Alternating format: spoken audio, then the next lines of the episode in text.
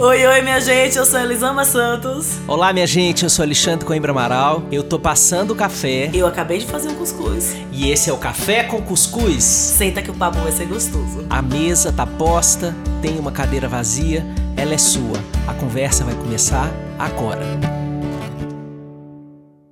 Olá, olá, minha gente querida, que saudade! Passamos uma semana sem nos encontrarmos aqui no Café com Cuscuz muito trabalho na vida de Elisama, muito trabalho na vida de Xande. É, e aí a gente se dá esses direitos, né, de não é, se render a todas as tarefas que dizem que a gente tem que fazer todos os momentos, porque disso também se trata você ir construindo a sua qualidade de vida na quarentena. Então hoje nós estamos de volta, e estaremos sempre de volta. Quando acontecer esse tipo de ausência, ela tem esse motivo, né? Não foi possível na vida de um de nós dois gravarmos o café com cuscuz.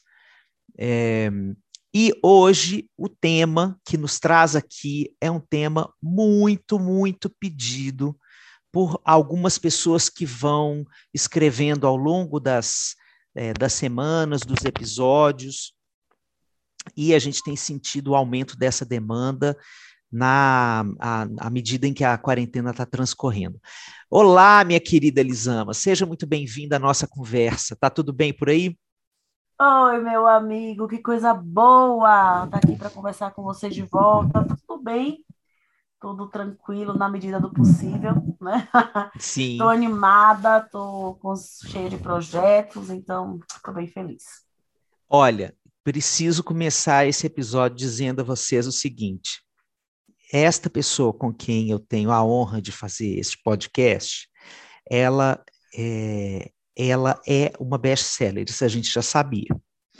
Mas é porque ela é uma best-seller de um jeito que a gente precisa colocar em sublinhado aqui, em letra Times New Roman, é, 200, piscando em neon, bem cringe porque Elisama está na lista da Veja.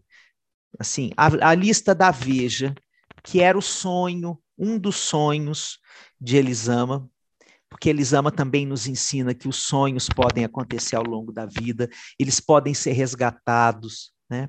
As mulheres pretas merecem sonhar, merecem ter o pódio de suas vidas, sonhado e conquistado por elas.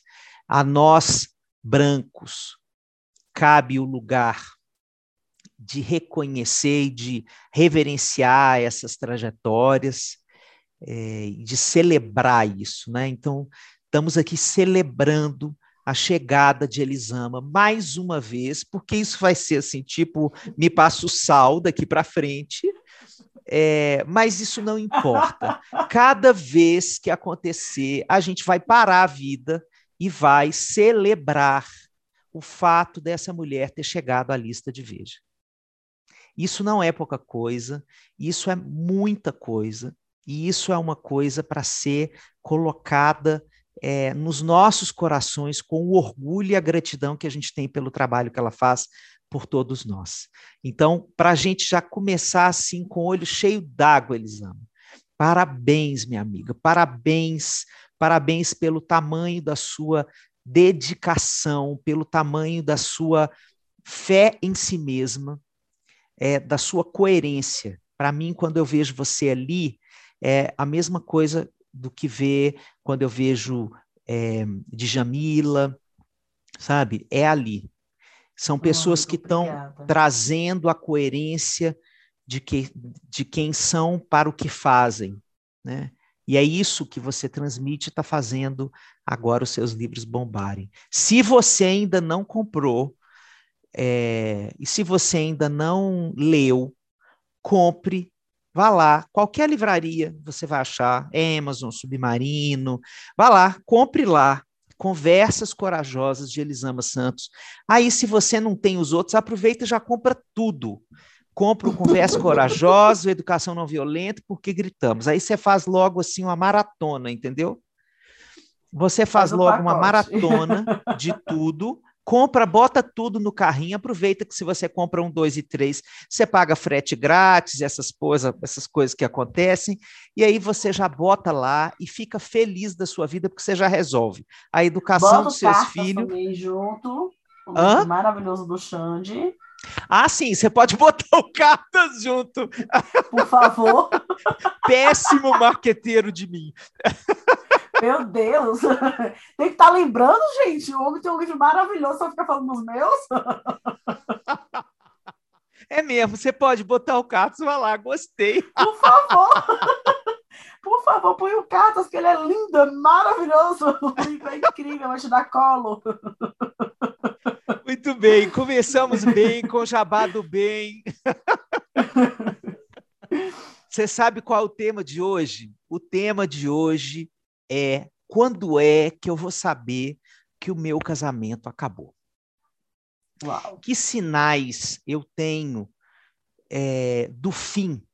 Como é que eu percebo esse fim? E o que eu faço diante desse fim?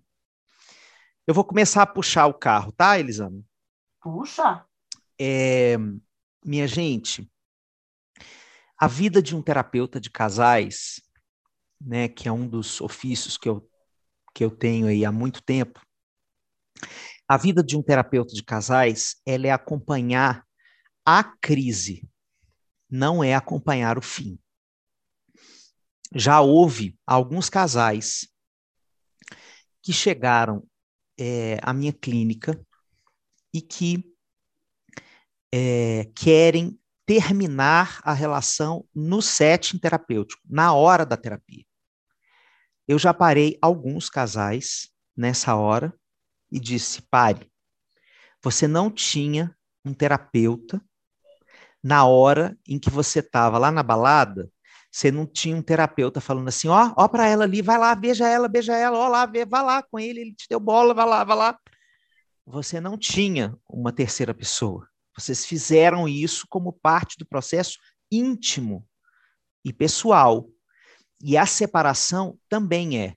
Terapia não é lugar de cena primária de separação. Não é lugar.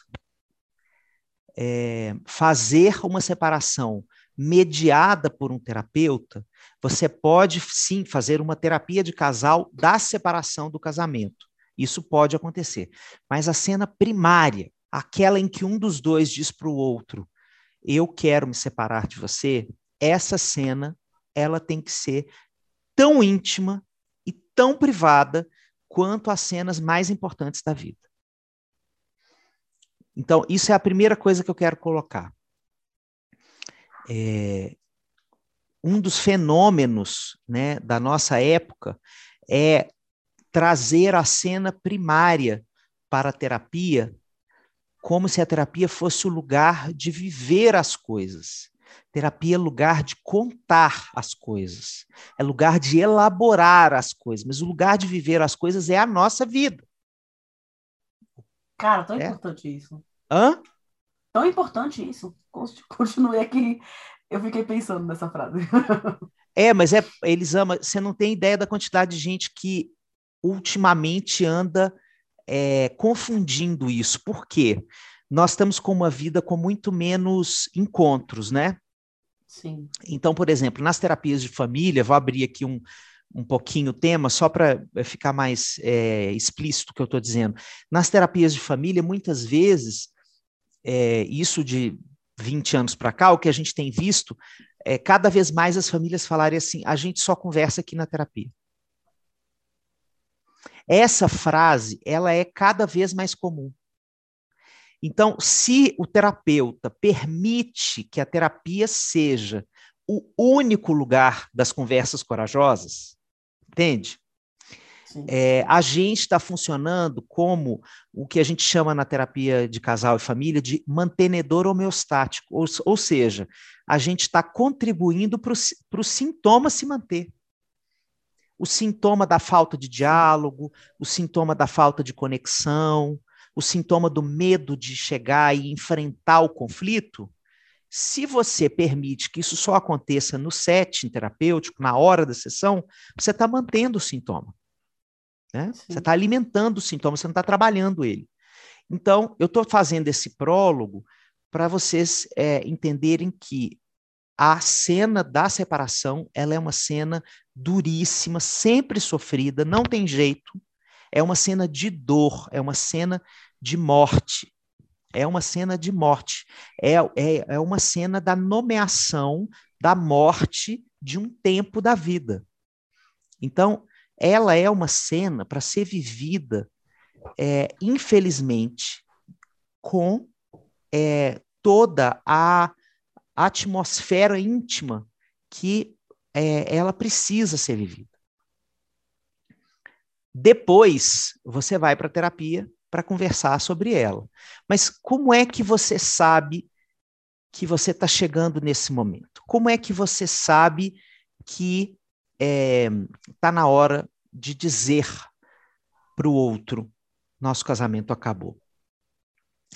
Eu vou colocar algumas coisas aqui para a gente poder ampliar a nossa conversa e eu passo a bola para Elisama. A primeira coisa, gente, que eu quero colocar é, é o fim de um casamento não é uma foto, é um filme. Imagina uma curva de Gauss, aquela curva típica, né, que a gente fala de que sobe e desce, tipo uma montanha.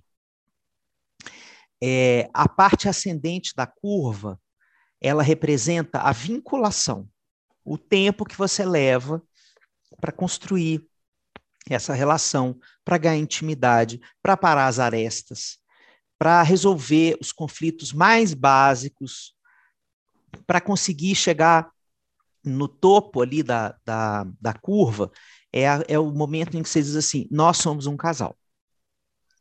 Na hora em que você diz vamos nos separar, você está lá no topo daquela curva e você começa a fase é, da descida desse vínculo, da perda desse vínculo. Só que pode ser que você passe um tempo dizendo, primeiramente, para você. Isso é o mais comum. Né? As pessoas que são mais impulsivas, é, às vezes elas não se dão esse tempo né, de elaborar essa pergunta dentro de si e depois conversar com o outro. É, é, isto não é falta de transparência, viu, gente? As pessoas que se dão tempo para elaborar uma decisão tão íntima, tão difícil e tão definitiva, não estão sendo nem egoístas, nem é, é, duas caras. Elas estão apenas dando tempo para entender se é isso mesmo, porque uma decisão dessa envolve muitas perguntas, muitas contradições internas. Né? Eu sei que eu estou numa relação abusiva, mas eu conheço o lado bom dessa pessoa, é verdade. Eu sei que é, a gente não tem mais conexão na cama, mas eu ainda amo essa pessoa é, fora da cama, é verdade. Eu sei que é, eu estou apaixonado por outra pessoa, mas eu valorizo muito a história que a gente já construiu até aqui. É verdade. Então, essas ambivalências que vão ocupando a cabeça e o coração das pessoas que estão à beira de uma separação levam tempo para serem é, é, dissolvidas minimamente para você chegar a uma decisão. Né? E depois que você se diz, vou me separar, tem esse filme dessa curva que desce, que é o tempo que você leva para imaginar como vai ser a sua vida, de repente para preparar alguma coisa logística mesmo da sua vida, né? Por exemplo, eu não posso me separar antes de ter uma fonte de renda. Então eu preciso é, fazer isso por mim antes de é, efetivar uma separação. Isso é um tempo que você vai precisar por uma coisa prática da vida. Muitas mulheres não se separam porque é, dependem financeiramente dos seus parceiros, isso é uma realidade brasileira. Então, pode ser que o processo de separação exija esse tipo de é, preparação anterior. Né? Então, tem uma curva, tem um filme enorme que vai passar é, antes da separação se consumar totalmente. É, a outra coisa é, é ter uma, uma, é, uma ideia, gente, que eu quero deixar para vocês como um talismã. É, Separar-se de uma pessoa não significa passar a odiá-la. Não significa perder o amor por esta pessoa. Significa você compreender que aquele tipo de vínculo ou que aquele tipo de projeto de vida não cabe mais na sua vida. E você pode continuar, inclusive apaixonada, e inclusive com tesão pelo outro. Mas algo se quebrou, por exemplo, em termos de projeto de vida, que não tem a ver com amor. Não tem a ver com amor romântico. Tem algo do projeto que pode se quebrar e isso levar você a tomar uma decisão de separação, apesar e além de amar e de desejar eroticamente o outro. Então, são muitas coisas para a gente conversar aqui hoje, viu, Elisama? Nossa, eu tô aqui com tantas coisas passando na minha cabeça. Assim, você é muito genial, né, meu amigo? Então você vai falando e eu vou, caraca, assim, eu anotei, enquanto você falava, eu anotei a frase da separação ser, não ser uma foto, ser um filme, certamente vai virar um texto, porque é, a gente tem essa visão muitíssimo é, linear dos problemas na relação, né? E você fala disso lindamente pra, no seu curso de fundamentos da, da terapia de casal, que, que inclusive eu preciso abrir um parênteses, que professor incrível que você é, pelo amor de Deus. Fecha parênteses. É... Olha, café com cuscuz é assim, é um podcast até legal, mas as pessoas têm que aguentar é, um biscoito para lá, biscoito para cá, biscoito para lá, biscoito para cá. desses dois, né? Assim, é um negócio. Mas é sério, gente, o Xande é um professor que é impressionante. Eu, ah, lá vou eu mudar de assunto, mas assim, essa semana eu gravei o Xande para para o documentário que eu estou fazendo sobre educação não violenta. E aí, na hora que ele sentou, né, ele tá lá conversando com a gente. O Xande tem um jeitinho de andar mais tímido, mais devagarzinho. André, você fala assim, gravando, o homem cresce. Ele vira um negócio assim gigantesco e começa a falar. você fica meio babascada, assim, minha irmã. Mas, menina, na hora que você fala gravando, parece uma outra pessoa falando esse negócio. É, minha filha, Xande, na hora que ele vai botar o conteúdo para fora, você fica assim, você, você fica até tonta, né? Por conta da, da grandeza, da postura, do que fala, seu negócio impressionante. Mas, enfim, fechando essa rasgação de saída básica de nós dois, é, eu fiquei pensando nessa frase, né, de, de não ser uma foto, e a gente olha as crises, as situações nas relações, como se aquele pedacinho ali, ele fosse o todo da relação, né? Ele Sim. conseguisse justificar o que você está vivendo. Mas o que a gente está vivendo enquanto casal vem de uma construção de um monte de tempo, de um monte de história, né? É um filme, é um filme grande, complexo, cheio de reviravoltas, né? E a gente quer olhar como se fosse só aquela foto de quem eu sou nesse momento que a gente está se separando e quem você é nesse momento que a gente está se separando, né? É, e, e, são, tão, são tantos fatores e tantas influências que levam para uma separação. Isso, isso me fez refletir muito, né? Dessa ideia que a gente olha para situações como se elas fossem uma foto, né? E a outra coisa que você falou e que ficou aqui reverberando muito em mim foi a gente não precisa deixar de amar, não tem que odiar para separar. É um olhar e falar, nossa, esses projetos de vida já não fazem mais sentido para mim. E assim, gente, eu entendo que que o casamento não é uma escolha que você faz uma vez. A gente escolhe, a gente casa de novo todo dia, né? Todo dia que você Sim. sustenta essa relação, que você decide, assim, Isaac casou com uma advogada recém-formada, super ambiciosa dentro da profissão, porque eu tinha muitas ambições na, na profissão do direito, que pensava que ia ter filho e botar na creche com seis meses, voltar a trabalhar insanamente, que defendia palmada, assim, muitas Ô, gente, eu preciso rir. Eu preciso rir. Eu sei que você estava falando uma coisa super séria, mas é porque eu não consigo não dar gargalho. Não é?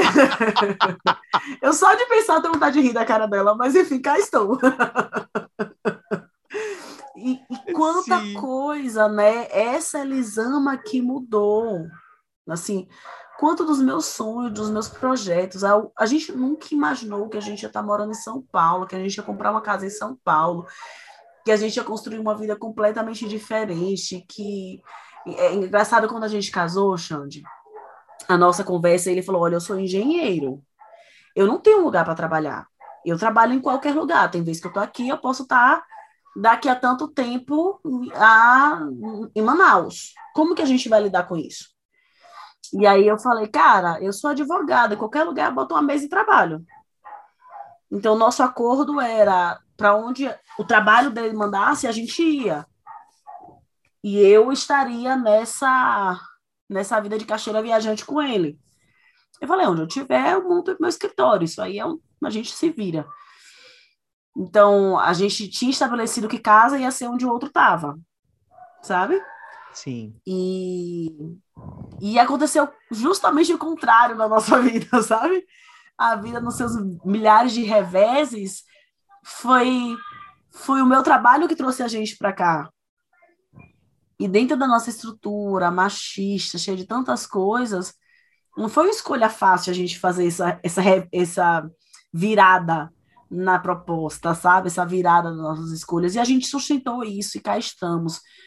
É, não sem crises, mas cá estamos.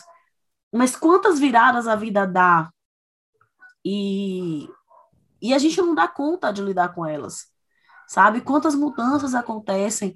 Às vezes a gente muda e essa pessoa que a gente é hoje já não se encanta mais pelo outro, já não faz mais sentido estar junto.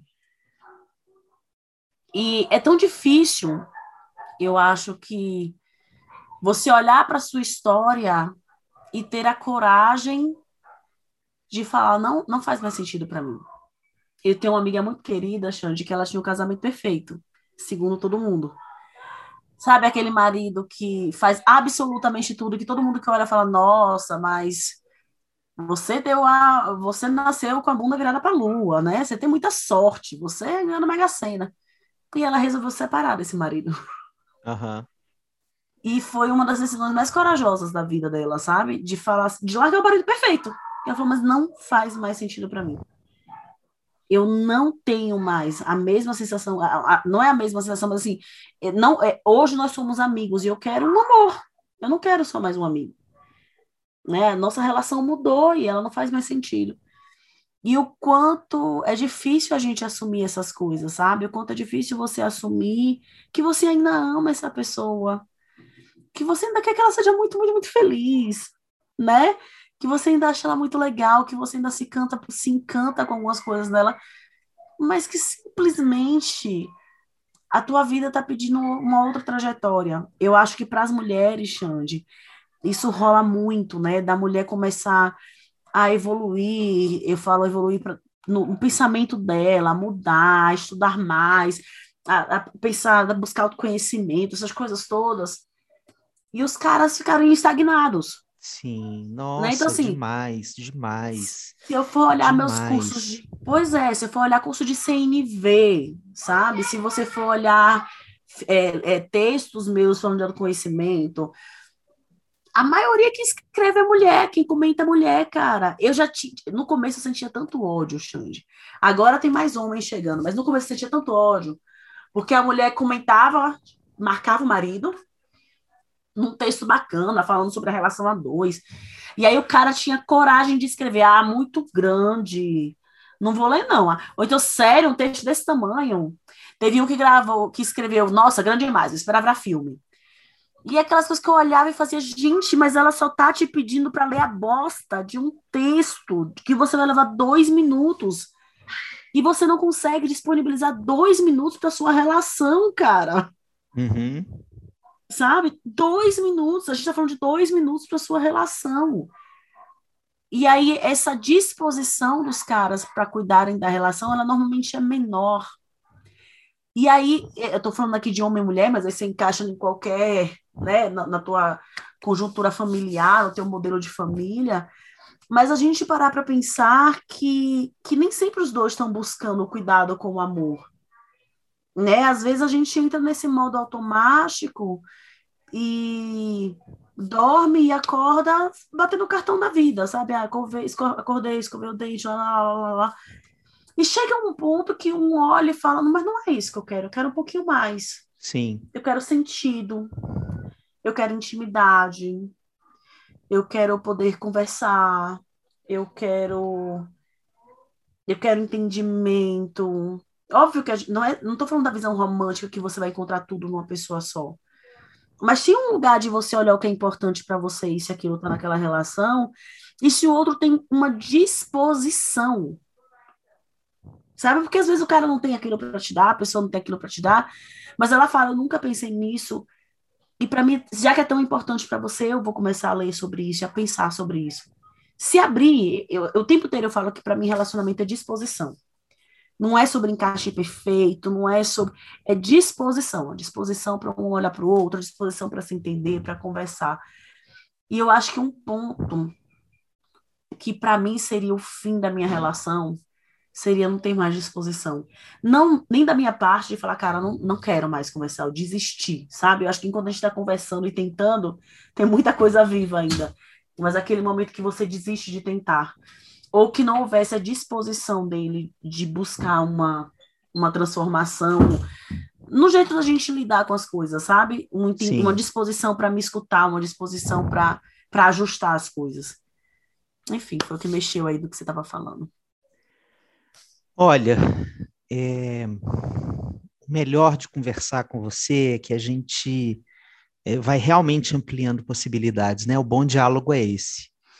E o bom diálogo é esse que vocês já sabem que essa é a minha é, forma de olhar para o diálogo, o diálogo como algo que a gente não planeja, mas que a gente vive. O diálogo é um rio, e você se permite ser levado pelas águas desse rio. Às vezes o diálogo é um rio calmo, às vezes o diálogo é um rio com redemoinho, sabe como é?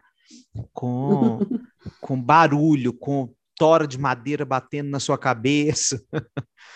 é, mas você vai sendo levado pelo fluxo do diálogo. Então, o que você trouxe, Elisama, sobre é, essa disponibilidade, né?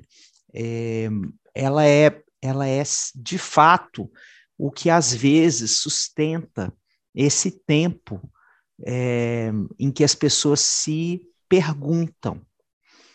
É, mas, olha, mas é, nós dois estamos tentando. Né? Você Sim. percebe é, que os dois estão tentando, estão investidos na reconstrução de um casamento. Né? É, então, eu acho que você tem muita razão no que você está dizendo, é, mas existe alguma coisa que é do mistério do desejo. Né? Como Alceu Valença canta lá, é a tesoura do desejo, né? desejo mesmo de mudar. Então, é alguma coisa incontrolável que, você, que te atravessa e com que você lida você vai escutar a tesoura do desejo ou não. Mas você não pode negar que ela passou por você, né? Você pode negar isso, como muita gente nega. Por exemplo, as, as nossas antepassadas e os nossos antepassados certamente precisaram negar as tesouras do desejo, porque na época deles o casamento era regido por uma expressão, até que a morte o separe. A, a transição da, da modernidade para a pós-modernidade no casamento, quer dizer, a virada do século, o casamento deixou de ser até que a morte o separe e passou a ser infinito enquanto dure. Então, para uma, uma configuração do casamento até que a morte o separe, você precisa tesourar todos os seus desejos. Né? Quando a tesoura do desejo aparece, você tesoura a tesoura. Você corta a onda dela. Você renega os movimentos novos que sejam transgressores em relação à manutenção longeva e eterna do vínculo conjugal. Então, qualquer coisa que fizer meu casamento pensar em terminar, eu vou evitar. Hoje a gente não tem mais essa tesoura tão facilmente. Aliás, o movimento hoje é o contrário. a bem, a bem da verdade, hoje a grande pergunta é se a fila não está andando rápido demais. A pergunta sim, é se a gente sim. não está desistindo dos nossos vínculos com mais facilidade do que eles talvez merecessem. Né? Um tempo mais de colheita, de concessão, de diálogo, de negociação, né? É, a, a, os amores estão muito líquidos, como diria lá o Bauman, né? Então, Sim. essa é uma pergunta que também se coloca hoje como uma, uma pergunta que dificulta essa resposta do qual é a hora de se separar, né? É, mas a disponibilidade, ela não é, é suficiente para a tesoura do desejo, num mundo em que você tem o direito de se separar é, e não vai ser é, e não vai se transformar como era lá nos anos 70, né? Você não vai se transformar numa mulher separada, que significava lá naquela época uma pessoa que ficava à margem da sociedade, né? Não não conviva com filhos de pais separados, porque eles são desestruturados. Nossa, é, muito isso, né? né? Então essa essa essa chaga sobre a família é, separada, porque a família separada ela representava para a família tradicional brasileira é, essa marca de como você ousa ter a liberdade de recomeçar. Sim. Se eu estou aqui na minha masmorra conjugal, tendo que conviver. Completamente infeliz. Completamente né? infeliz, e você vem dar esse tapa na minha cara e dizer que você tem coragem de rever a sua vida, e apesar de todo o estigma que eu ofereço a você, você vai insistir na sua felicidade, né? Sim. Então, isso acontecia muito. Hoje a gente não tem mais isso, graças a Deus. Mas, é, então, a, a, se há uma perda de algo que é importante para aquele casal, para a ética daquele relacionamento, alguma coisa que se perde e que não se recupera, né, é a hora de se separar. E que coisa é essa? Isso aí vai depender de cada cultura de um relacionamento, né? Cada relacionamento é uma unidade é, que é uma cultura com uma ética de funcionamento. Então, por exemplo, se você é uma pessoa que faz parte de um grupo religioso que considera que, é, por exemplo, deixar de acreditar em Deus é, transforma a pessoa numa pessoa com quem não se pode conviver, se acontece isso dentro do seu relacionamento, isso não é uma coisa que a pessoa decidiu. É aí que entra a história Sim. da tesoura do desejo. A pessoa não decide assim, vou passar a não acreditar mais em Deus. Isto acontece, isso atravessa ela. Sim, sim. E aí você precisa se haver com isso. Bom, eu faço parte de um grupo que não reconhece pessoas que não acreditam em Deus. Ou eu vou seguir a voz desse grupo, né? Se o pertencimento a esse grupo e a essa fé são importantes para mim o suficiente para eu pesar na minha balança interna e pensar assim, vale mais a pena para mim ficar aqui do que manter esse casamento. É uma decisão possível. Sim. Ou isso pode ser um ponto de virada para você construir algum nível de diferenciação em relação a esse grupo. Eu quero continuar com a minha fé, eu continuo acreditando em Deus, mas eu não preciso seguir todas as métricas desse grupo é, e continuar casado com a pessoa só por causa disso. Então, Sim. aí eu vou continuar casado. Então, é, na hora em que um fundamento da ética do relacionamento é quebrado, é, a separação se coloca como panorama. Né? É, se, por exemplo, você faz parte é, de uma é, de uma cultura. Né? Digamos que você seja uma pessoa ativista num movimento social, né? qualquer tipo de ativismo. E dentro desse tipo de, de, de cultura, é, o preconceito contra a diferença é, é inaceitável. E aí, o seu parceiro afetivo se coloca aliado ao preconceito. E aí, isso quebra com a ética do seu relacionamento. E aí, como é que você vai lidar com isso?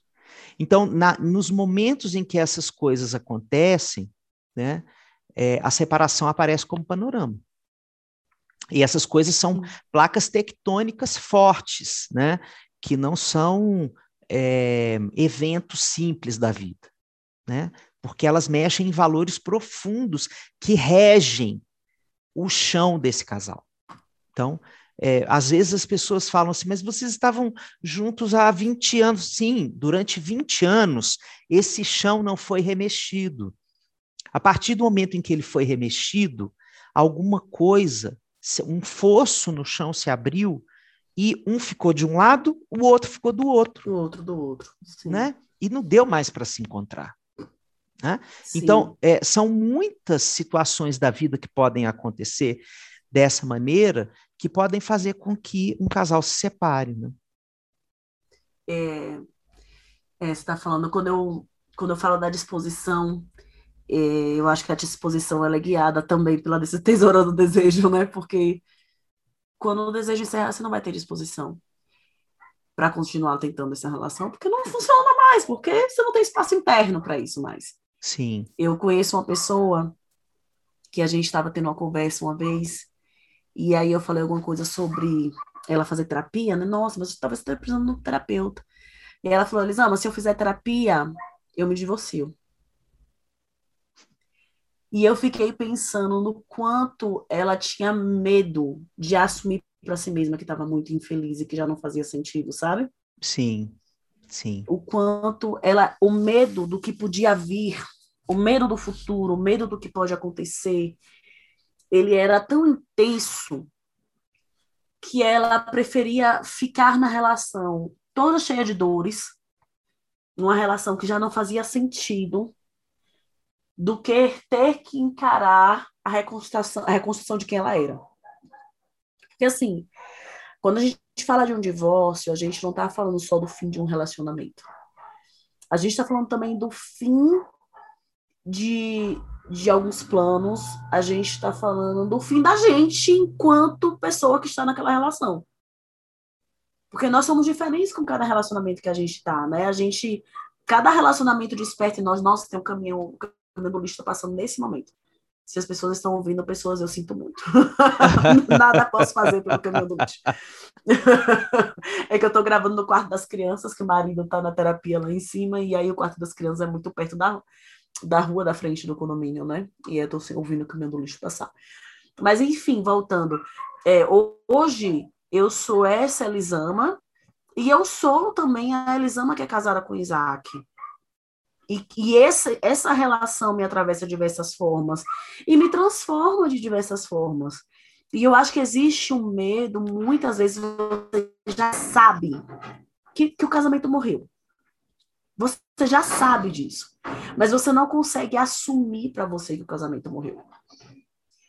Porque quem sou eu depois de, sem esse casamento? Quem sou eu sem essa história? Quem sou eu na construção de uma história diferente de mim mesma, sabe? Da minha vida. E, e o medo, eu falo muito isso no Conversas Corajosas, né? O nosso medo de ter conversas com a gente mesmo, essa conversa íntima em que eu olho para mim e falo, não tenho mais disposição para essa relação, não quero mais. E o medo, ele faz a gente acreditar que só existem dois caminhos. Ele sempre só apresenta dois caminhos pra gente, né? Esse caminho em que eu fico nessa relação do jeito que ela tá, ou esse caminho que eu tô me jogando no escuro sem paraquedas. Eu não sei onde é que vai dar e tudo vai, vou, vou me esborrachar no chão e vou morrer. E não existem só dois caminhos. E eu acho que quando você senta e fala, cara, não faz mais sentido para mim. Não faz. Eu, eu não consigo ter um diálogo com essa pessoa, e diálogo é extremamente importante para mim. E eu vejo uma ausência de abertura do outro para que a gente consiga sentar e ter um diálogo e tentar resolver qualquer coisa. Eu enxergo coisas que, que são menosprezadas por essa outra pessoa, né? Na, na, minha, na minha visão, o diálogo é, é uma base, é esse chão aí que você falou. Se eu não consigo dialogar, é, o chão está aberto. E aí é, você tem muito medo do que vai acontecer se você simplesmente decidir que você vai ter construir uma vida nova. E assim, a gente fala da separação, parece que ela tem que ser aquela decisão impulsiva de tchau, que nem filme, que nem novela, sabe? Que eu arrumo a minha mala e eu abro a porta e cabum, e eu bato a porta e eu dou as costas e pronto, acabou, né? e a gente tem medo, né? E, cara, é, ela pode ser uma decisão construída com tempo, com planejamento, né, com uma certa estrutura, com reconhecimento e nomeação dos teus medos, com o máximo de amparo que você puder, com o pensamento como é que vai ser com as crianças, que tipo de apoio eu posso ter com as crianças, que tipo de apoio eu posso ter com a casa, que tipo de apoio, assim, com um planejamento real, significativo e importante, sabe? Sim. É, eu acho que essa idealização, essa ideia, essa imagem de uma separação impulsiva de quem sai batendo a porta faz a gente ter medo de sequer olhar para esse nosso desejo para tentar construir o que vai acontecer depois. Assim, ok, eu quero me separar. É, eu já conversei, gente, eu já percebi que essa, essa é uma relação em que não existe no outro a em um encontro. Né? A gente não está mais se encontrando no que a gente quer para a vida, no que a gente quer para o futuro, no que a gente quer para o presente, que não é só futuro. A gente tem essa tendência de falar das relações como ah, os planos para o futuro, futuro, futuro. Não é só futuro. Eu quero que o outro esteja comigo no meu presente. Né? Os nossos planos eles têm que estar é, de mãos dadas agora. Não, não é daqui Sim. a dois anos, não é daqui a dez Sim. anos. Né? Eu não quero viver de projeções para o futuro, é eu hoje.